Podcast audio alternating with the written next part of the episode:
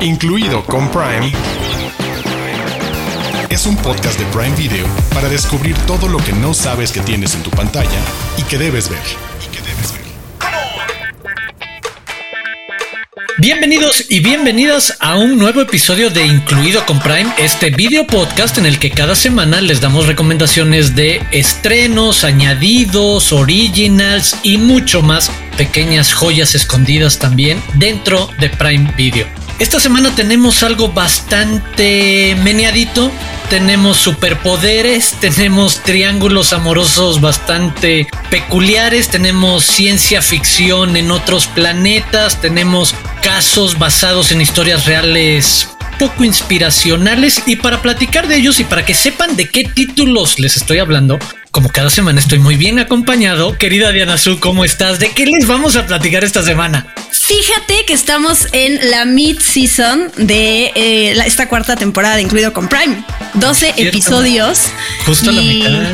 Sí, sí, sí. Eh, eh, me, me dio mucha risa que dijeras que lo meneadito. Y yo solo pude pensar en lo menea, lo menea, lo menea. Con ese ritmo. Así es, así están los títulos. Así están los títulos porque chequen esto. Les traemos lo que tienen que saber sobre el estreno de The Power. Y vamos a platicar de tres películas que se añadieron recientemente, recientemente digamos en los últimos meses a Prime Video, que son Duna, la película de Denis Villeneuve, de Amor y Fuego, que en realidad se llama Burning, y Buscando Justicia, Just Mercy con Michael B. Jordan. Y les traemos además una lista de películas que también pueden ver que seguramente van a querer ver y que se agregaron al catálogo y que quizás no lo sabían. Así que muchas recomendaciones. No se van a querer perder los próximos minutos de este podcast. Saquen lápiz y papel, saquen su teléfono o en lo que sea que apunten, dependiendo de si son retros o son ya muy digitales. Y aprovechamos para recordarles que ya nos pueden ver. Si acaso nada más nos están escuchando, en una de esas quieren hacer la transición a ver cómo nos hablamos, nos hacemos señas, platicamos cómo reaccionamos a lo que vimos Diana Su y yo, pues para eso nos pueden ver en YouTube, en el canal de Prime Video MX, la playlist incluido con Prime y listo. Pueden vernos cómo estamos saludando en este momento. Los de casa. Los de casa. Títulos originales y exclusivos de Prime Video. Diana Su, platiquemos del estreno de la semana y que lleva como título The Power, esta serie que los primeros tres episodios se estrenarán el 21-31 de marzo. Muy pronto entenderán por qué Diana Su está haciendo así a la cámara. Tonterías. no, sepan, vayan a verla porque tiene que ver con lo que pasa en la serie. Bueno, les recordamos, se estrenan el viernes 31 de marzo los primeros tres episodios y de ahí en adelante nuevos episodios disponibles cada viernes hasta llegar al final de temporada el 12 de mayo. La premisa The Power sucede en un mundo muy parecido al nuestro, con un peculiar giro de la naturaleza. Repentinamente, sin advertencia alguna, las adolescentes del mundo desarrollan el poder de electrocutar a la gente a voluntad o de controlar una carga eléctrica dependiendo de cómo se sienten. No les podemos decir mucho eso creo que otra parte interesante, otro, otro dato que podemos poner ahí es la serie cuenta varios personajes ubicados en diferentes partes del mundo. Tenemos una historia en Londres, otra en Seattle, una en Nigeria, una en Europa del Este. Y lo que vamos a ver es el retrato de cómo va no solo evolucionando, sino y a mí también esto me gustó es cómo vas asimilando o cómo te vas creyendo no lo que puede suceder cuando de repente de la noche a la mañana todas las mujeres, todas las adolescentes descubrieran eso es la incertidumbre, la duda de me está pasando algo a mí, me estoy enfermando. A conectar los puntos y de repente ver que es un fenómeno que sí, está encapsulando, está abrazando a toda esta comunidad femenina eh, juvenil. Diana Su, ayúdame, ¿qué otros datos podríamos compartirles de la serie que creo que nos ayudarían a ponerla en, algún contexto, en un punto específico? Sí, hay, hay varios nombrecitos interesantes. De entrada, esta serie es de Sister Pictures, que es un estudio independiente detrás de otras series súper exitosas como por ejemplo Gangs of London o Chernobyl. Ya con eso Hablamos mucho, ajá, del, tipo de temática que eligen. Rael Tucker es guionista y productora de Jessica Jones, eh, de True Blood, entre otras series, está detrás de, de The Power. Y está basada en el libro de 2016 de Naomi Alderman, que es un libro premiado, y ella también está involucrada en la serie, ¿no? Creo que siempre es importante y deja tranquilos a los fans el saber que quien está detrás del material original, también está pues cuidando que su producto no vaya a ser alterado de una manera incorrecta. Y pues los actores es otro factor muy llamativo de la serie, porque primero que nada tenemos a Tony Collette, tenemos a John Leguizamo, tenemos a Auli Cravallo, que no sé si lo estoy pronunciando bien, pero ella es la voz en inglés de Moana, de esta película de Disney, así que canta muy bonito. Y yo no la había visto realmente en un papel protagónico en, muchas cosas, entonces a ella la vamos a ver. Y otro que me emocionó mucho verlo es Tohib eh, Jimo, que él es, él es Sam, Sam en la serie de Ted Lasso, uno de los jugadores de fútbol, ay, que me, me, emocionó que también le dieran un protagónico en esta serie. Y como ya dijo Arturo, creo que esto nada más lo quiero retomar porque quizás eh, se sientan, les llame la atención como todo el secretismo que hay. Después de ver el primer episodio, básicamente no podemos revelar nada porque si no nos cortan la cabeza. literal, correcto, no tan literal, es verdad. pero es casi verdad porque sucede, se, se, dan varias revelaciones que tienen que ver con este poder que tienen las mujeres y pues eh, quizás ya con eso se quedan picados de, pero ¿por qué? ¿Qué, qué, va a pasar? Cuéntenos. Ajá, vean la serie. sí, tienes toda la razón. Este es uno de esos casos en los que por el funcionamiento particular de la serie, nosotros entendemos y sí, nos fue solicitado no revelar demasiado de lo que sucede de información de cada uno de los personajes. Les podemos decir eso. A mí me atrae el retrato de diferentes caras, de diferentes historias juveniles en diferentes lados del mundo, pero no podríamos ir más allá de decir hay historias sensibles en cada una de ellas. Y creo que eso es lo que vamos a conocer, cómo enfrentan estas mujeres esta singularidad, esta peculiaridad tan extraña y me gusta y digo, no es que nos estemos guardando algo por alguna otra razón. Creo que sí vale la pena que ustedes vayan descubriendo, sobre todo en los dos primeros episodios, eso, qué les sucede, cuáles son las circunstancias particulares que están enfrentando cada uno de estos personajes centrales que vamos a acompañar y qué los empuja a que cuando descubren este poder, qué van a hacer en sus vidas, porque de nuevo, sin echarles a perder nada, cada una tiene una situación bastante peculiar y, eso me gusta. Hablemos de otra parte que sé que tú investigaste y tienes información muy interesante sobre la escritora y una relación literaria que hay ahí precisamente con a partir de la serie y de la obra en la que está basada la obra literaria. Sí, que es una súper referencia para que también les llame la atención. La escritora de The Power, Naomi Alderman, fue influenciada por su relación con la novelista canadiense Margaret Atwood, mejor conocida por escribir Handmaid's Tale, porque eh, Naomi entró a un programa, entró como, eh, como este programa de tutoría que organiza una marca y entonces ahí trabajó, pues fue su tutora fue nada más y nada menos que Margaret Atwood y se me hizo muy fuerte porque en una entrevista la escritora de The Power, Naomi Alterman, dijo que había estado en una escuela primaria judía ortodoxa donde todas las mañanas los niños decían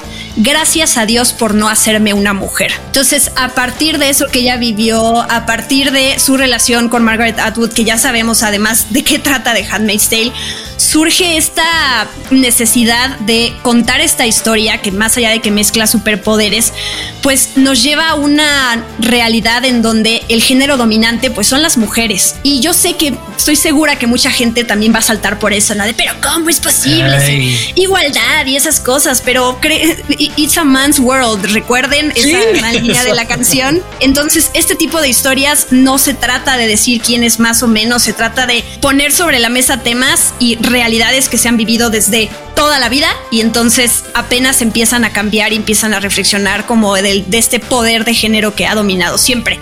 Entonces se me hace muy interesante por ese lado y mm, pues lo hacen entretenido a partir de superpoderes y a partir de estas chicas que van descubriendo lo que pueden hacer y cómo pueden enfrentar su situación y su contexto sin decir cuál. Está bueno. No, me gusta que señales eso porque creo que es, podría ir disfrazado, pero es una conversación súper importante del retrato de género y de posiciones y de cómo hemos visto todo el tiempo las historias de poder y dentro de eso la complejidad de ver cómo cada historia va a reaccionar distinto, de en qué te transforma The Power, de ser una mujer trofeo a ser una tirana, de ser marginada, ser rebelde, de ser solitaria, ser líder o viceversa. Todas esas preguntas de nuevo desde una óptica que necesitamos explorar, que es si cambiáramos a que esa, exacto, esa ese machismo sistémico de todo es sobre historias masculinas o desde el punto de vista del hombre. De nuevo, desde el paquete de eh, serie de entretenimiento de Power también pone otras cositas ahí detrás. Entonces, ya lo saben, a partir de este 31 de marzo, los primeros tres episodios de The Power y después uno cada viernes. Desde las profundidades. Joyas de Prime Video. Y es momento de sumergirnos en las profundidades del catálogo y explorar algo que hemos encontrado divertido y atractivo y es qué cosas se han sumado al catálogo en las últimas semanas, en los últimos meses y eso, se suman muchas cosas y de repente se nos va que puede haber gente que quiere volver a ver algo o que quiere descubrir algo y tenemos un paquete bastante variado, empezando con Duna, quizás una de las películas más grandotas, más esperadas de los últimos años antes de su llegada al cine también, después de su estreno creo que también fue en su momento una de las que se esperaba también tuvieran muchas nominaciones, todo un fenómeno por muchas partes. Esta primera parte de esta nueva adaptación de la novela de Frank Herbert de 1965, la construcción a grandes rasgos de estas grandes mitologías e historias interplanetarias que sabemos que dentro de la cultura pop y de la nostalgia todos tenemos películas y series que abrevan de esa premisa, de ese concepto.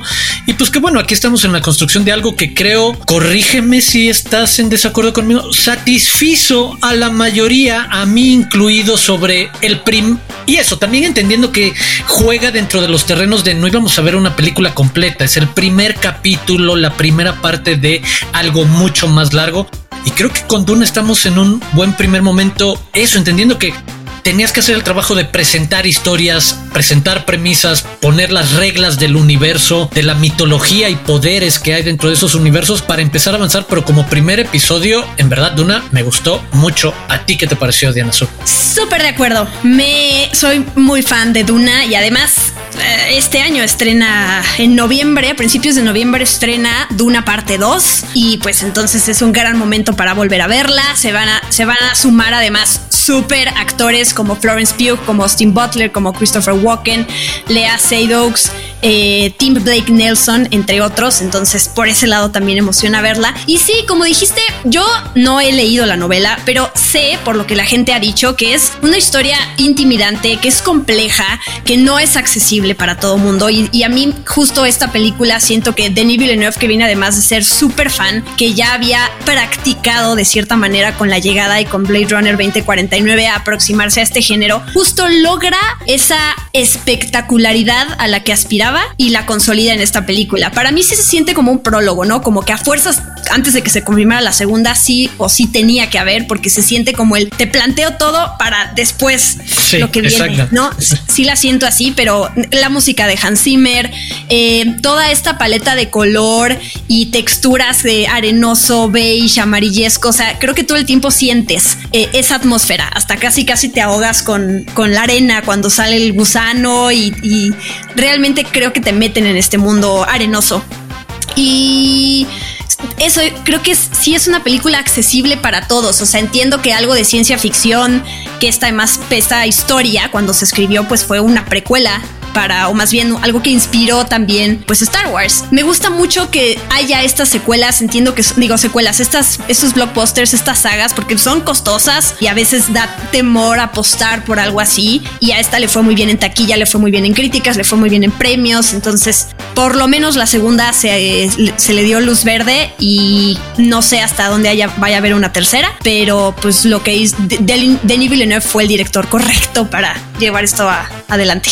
Sí, creo que es uno de los mejores ejemplos recientes de lo mejor que puede ofrecer Hollywood en su grandilocuencia, en su creación. Tú le decías justo al principio, el reto que es construir estos universos que literariamente son súper ambiciosos, ¿sabes? Y me recuerdan a los Tolkien y me recuerdan a los George Martin y demás, que es el de, ¿en serio quieres tratar de convertir en realidad estos universos que son súper amplios con familias y planetas y ya sabes, castas, bla, bla, bla? Es el, creo que Hollywood lo hace bien. De repente muchas veces nos ha quedado a deber y este es uno de esos casos de éxito en el que es un buen primer paso y creo que llega en el momento adecuado para eso, para los que son fans, para los que no son fans de volverte a enganchar, volverte a refrescar con, se los platicamos, la premisa de ambientada en un futuro distante, la película sigue a Paul Atreides, mientras su familia, la noble casa Atreides, se ve envuelta en una guerra por el mortal e inhóspito planeta desértico Arrakis. Ese es como la, que de nuevo nos suena a un montón de estos mitos que van desde Matrix a la Guerra de las Galaxias, al Señor de los Anillos, hasta el propio Harry Potter.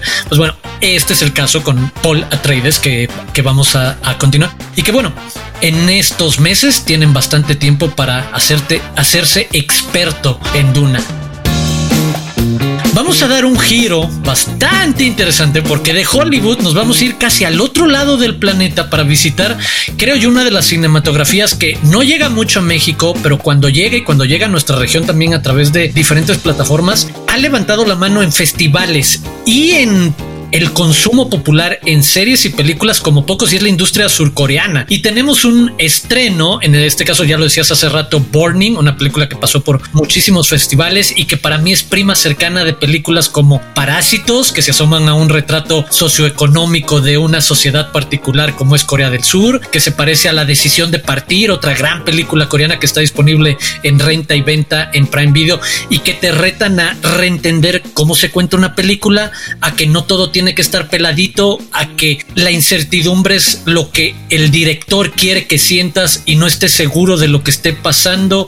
¿Con qué me quieres ayudar para platicar de, de Burning? ¿Por dónde quieres empezar? Te lo dejo súper libre de qué quieres destacar de la experiencia de haber visto Burning. Cuando la busquen en el buscador de Prime Video, pongan de amor y de fuego porque no va a salir gran como primer dato, Gran primer dato, es verdad. Muy importante, ya ven que a veces no se toman los títulos originales, entonces para que no nos digan, no está, sí está, pero la buscan con de amor y de fuego, ¿ok? Eso es lo primero que quiero decir. Y lo segundo es, esta fue una recomendación de Arturo que me encantó, pero me costó trabajo porque toda la, o sea, la película dura dos horas y media. Y les puedo decir que la primera hora y media, sí, una hora y media es, es lenta.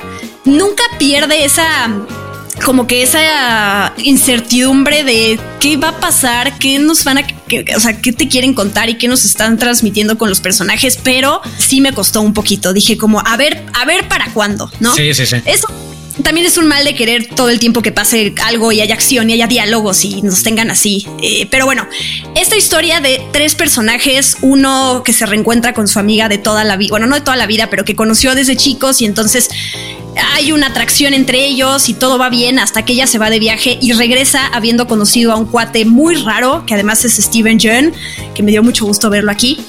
Y entre, entre ellos tres es que se empieza a hilar esta historia.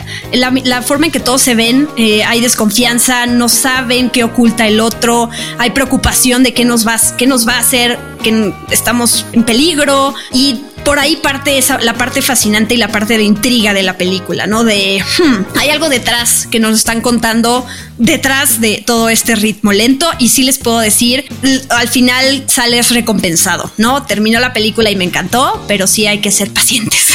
No, y qué bueno que lo señalas, para mí esa es una parte importante de ese llamado slow burner, películas que toman su tiempo para ir preparando el terreno, para dejar como las sensaciones de ese extrañísimo triángulo amoroso sobre cómo constantemente los personajes, sobre todo el personaje, uno de los personajes principales o quizás el principal, este aspirante también escritor, el cómo constantemente tratas de llegar a conclusiones de los otros personajes a partir de lo que te quieres imaginar. De nuevo, no hay ni en los personajes una certidumbre sobre lo que están viendo, sino empezar a imaginarse esa bola de nieve que todos hemos tenido en la cabeza de qué creo que significa eso, cómo se llevan ellos dos o cómo se hablan ellos dos o cómo se tratan ellos dos y qué tiene que ver conmigo. Me gusta mucho cómo va escalando, pero sí, y ojo, ese le lleva mucho tiempo, se va tardando, se toma eso, todas las licencias necesarias para envolvernos en ese universo, pero una vez que llega, sí va destapando sorpresas que vale muchísimo la pena ahí para que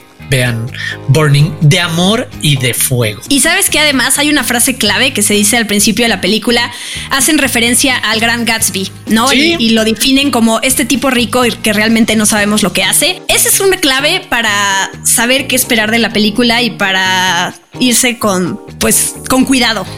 Lo que, lo que aparentan los personajes. Qué bueno que pones ese dato, porque es una película además con gran relación con la literatura. Se trata de una adaptación de un cuento corto de Haruki Murakami y que eso, cuando decías el personaje de Steve Jobs, es un Gatsby, es ese hombre rico, excéntrico que enamora a una mujer, mientras que un aspirante escritor es el tercero en discordia. Es básicamente la historia del gran Gatsby. Hay un gran guiño a esa estructura y ese conflicto de personajes que me parece también enormemente juguetón y que respeta en el sentido de la obra de Murakami que no lo he leído, pero también leí muchas reseñas y análisis en su momento, es muy, está muy centrada en esa incertidumbre, en eso nunca estar seguro ni del lado de los personajes, ni como lector y en este caso como audiencia de qué está pasando y qué quiere cada uno de ellos. Y creo que de rato en rato es muy entretenido que el cine nos ponga en, en esas situaciones de no sé qué está pasando, no sé qué va a pasar y esperar y esperar y sigo sin saber qué está pasando, porque también me pasó, o sea, no, no soy ajeno, es el de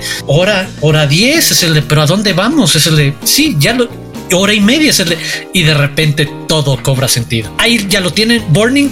Cerramos nuestra segunda recomendación para saltar a algo que tiene que ver con una conversación contemporánea Tú tuviste una gran entrevista con un actor que ahorita tiene una película de la que se habla mucho y le ha ido muy bien, que es el caso de Creed, porque platicaste con Michael B. Jordan y nos pareció un buen pretexto saber eh, poder decirles que otra película en la que está involucrado, que en este caso protagoniza, apareció recientemente dentro del catálogo de Prime Video y estamos hablando de Just Mercy, esta película drama legal biográfico de 2019, coescrita y dirigida por Destin Daniel Creton, hacerle la advertencia entre comillas de dentro de lo muy convencional de estas historias aspiracionales, inspiracionales de un abogado que decide hacer el sacrificio de ir a trabajar a un estado del sur para tratar de liberar a hombres negros que están con condenas de pena de muerte y que probablemente han sido acusados injustamente basada en historias reales. No, sabemos cómo funcionan estos dramas legales de eh, juicios.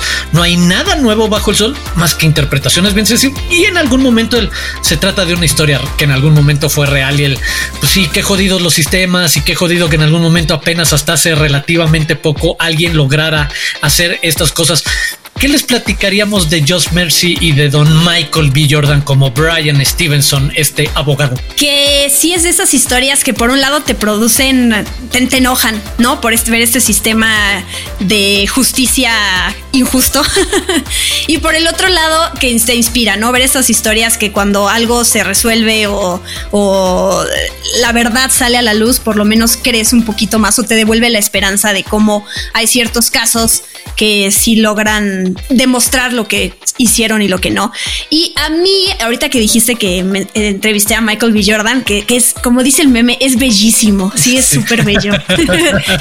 Eh, me hizo pensar en estas películas. Él, debutó como director en Creed 3 y entonces me hizo pensar en los directores con los que trabajó antes, que de alguna manera lo inspiraron a que él debutara como director, aunque esté encontrando su propia voz. En este caso, Destin Daniel Cretton, que es quien dirige esta película, o Ryan Coogler con Black Panther, o Sylvester Stallone, eh, que bueno, digamos que él es director de Rocky y que tiene esta eh, pues al final sale todo de, esa historia, pues creo que está padre encontrar a ese Michael B. Jordan antes de que debutara como director y después descubrir, digo, eso no lo sabemos, pero qué va a seguir haciendo. Michael B. Jordan ha dicho que es súper, súper fan de, del anime.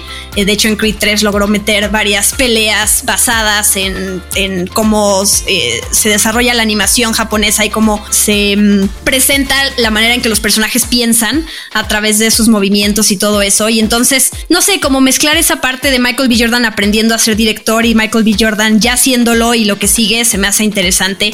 Ojalá nunca deje de, de, actuar porque le salen muy bien las dos cosas.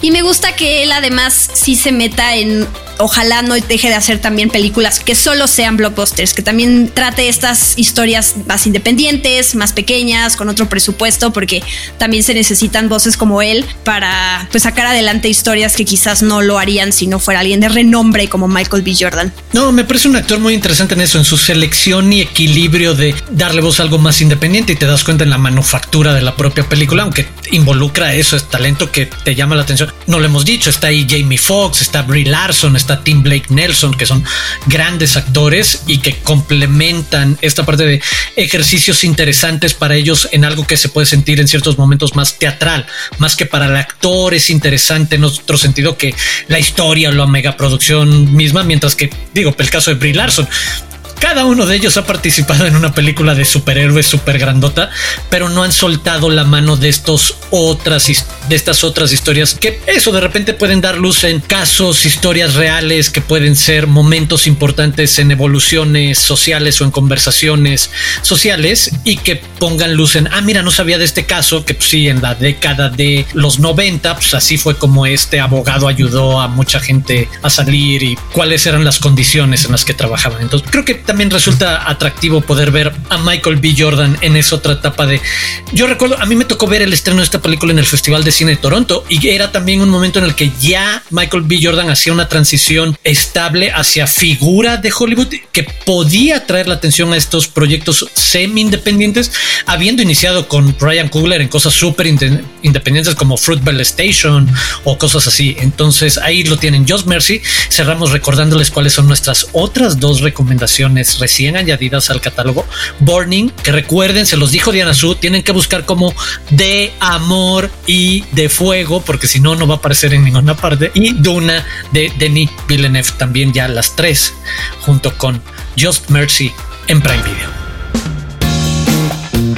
Y tenemos esta otra sección rápida de recomendaciones que se agregaron al catálogo de Prime o que también están en compra y renta para que sepan. ¿Las dices tú o las digo yo? O los dos, al unísono. Exacto, esa va a estar difícil, lo enseñaremos para el próximo episodio. En uno vamos a decir al mismo tiempo los dos, toda una lista, pero esta vez, ¿qué prefieres? ¿Las de renta y compra o las añadidas recientemente? Esas. Empiezo con las películas del cine a tu casa que están en renta y o compra en la tienda de Prime Video y que son Los Fableman, Babylon, El gato con botas, La señora Harris va a París, Pasaje al paraíso, Hasta los huesos, Nope y Megan. Y las que recientemente, de nuevo, les dijimos hace rato. Recientemente es un término con el que jugamos bastante flexible, pueden ser semanas, pueden ser un par de meses.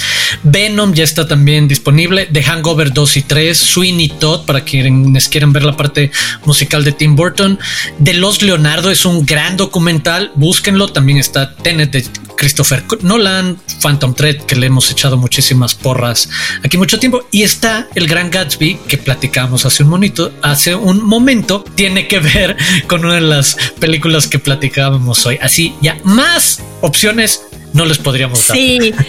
Y, para, para aclarar, la que ya está del cine a tu casa es El gato con botas 2. Ah, Muy importante película, por favor. Prime News. Noticias calientitas de Prime Video. Tenemos noticias de la Tierra Media. Para los fans de la serie El Señor de los Anillos, Los Anillos de Poder, ya está en marcha la producción de la segunda temporada, a la que se suman tres grandes actores británicos: Ciaran Hinds, Rory Kinnear y Tanya Moody. Estamos seguros de que los más de 100 millones de personas que vieron la primera temporada en todo el mundo, como obviamente nosotros, estarán muy atentos a las novedades de este gran Amazon Original. Y para los fans de una de las series más queridas de Prime, muy pronto podremos ver la quinta y última temporada de The Marvelous Mrs. Maisel. A partir del 14 de abril se estrenarán los primeros tres episodios y el tráiler ya está disponible en el canal de YouTube de Prime Video. Incluido con Prime, es un podcast de Prime Video. Y así es como hemos llegado al final de este nuevo episodio de Incluido con Prime. Invitarlos como es costumbre al final de cada episodio, a que también nos vean. En una de esas nada más nos están escuchando y creo se están perdiendo de bastantes cosas divertidas si nos estuvieran viendo en video en YouTube, en el canal en YouTube de Prime Video MX. Solo búsquenos cada semana la playlist de Incluido con Prime. Diana Su, muchísimas gracias. Muchísimas gracias a ti. A mí me encuentran como arroba guion bajo de Anasu en todas las redes sociales.